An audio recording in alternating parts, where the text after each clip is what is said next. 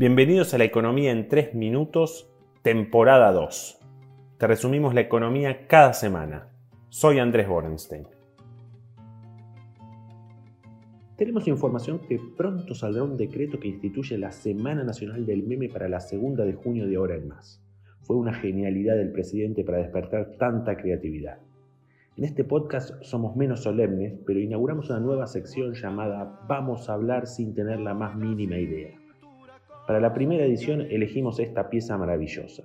Que aquello que cultivamos eh, sin agregar agrotóxicos para preservar esa contaminación y hacer una contaminación, una, una producción eh, alimentaria ambientalmente más. Esta información no solo es incorrecta y esconde un gran prejuicio, sino también es un suicidio económico.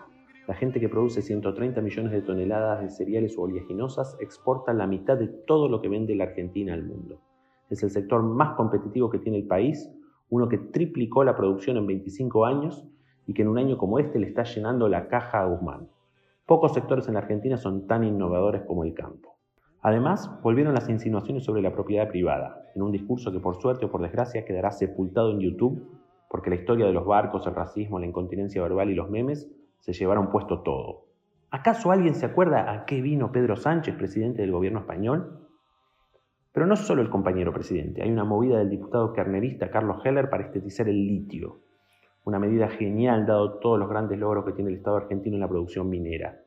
Probablemente el proyecto no huele, pero el gobierno no debería ser ambiguo con estas cosas si quiere que alguna vez venga la inversión. Me hace acordar esa vieja anécdota en la que un director técnico le dice a su arquero que no hace falta atajar las que van adentro, pero que por favor no meta las que van afuera. La Argentina creó una nueva categoría en leyes, las leyes de la política. Pero lo que está claro hoy es que el Congreso de la Nación está de fiesta. Terminemos con los agoreros que hablan de temas técnicos. Esta es una ley de la política.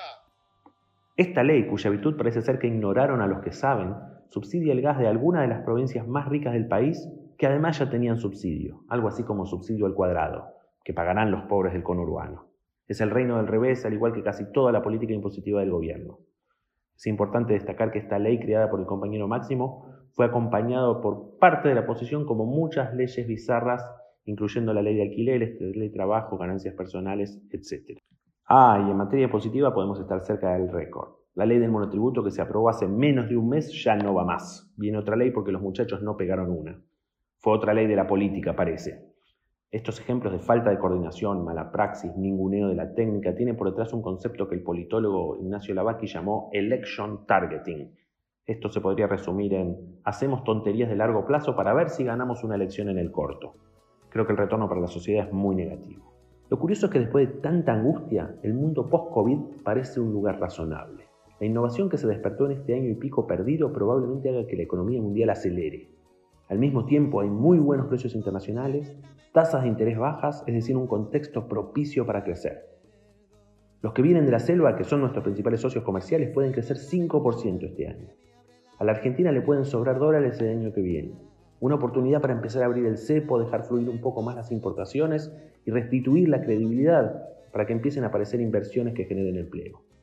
Pero para eso tenemos que dejar de hacernos goles en contra. El proyecto más inexplicable de todos es la de suspender las SAS, las pequeñas empresas que se arman en un día por Internet. Esto es para asegurarse de hacerle la vida más difícil a los emprendedores. Por eso se aplica la frase de cabecera que dice que la Argentina es el país que nunca pierde una oportunidad de perderse una oportunidad. En esta semana que comienza estaremos pendientes de la inflación que sale el miércoles y que va a andar entre 3,5 y 4, precios mayoristas que salen el jueves y de una nueva licitación de bonos el próximo miércoles. Hasta la semana que viene.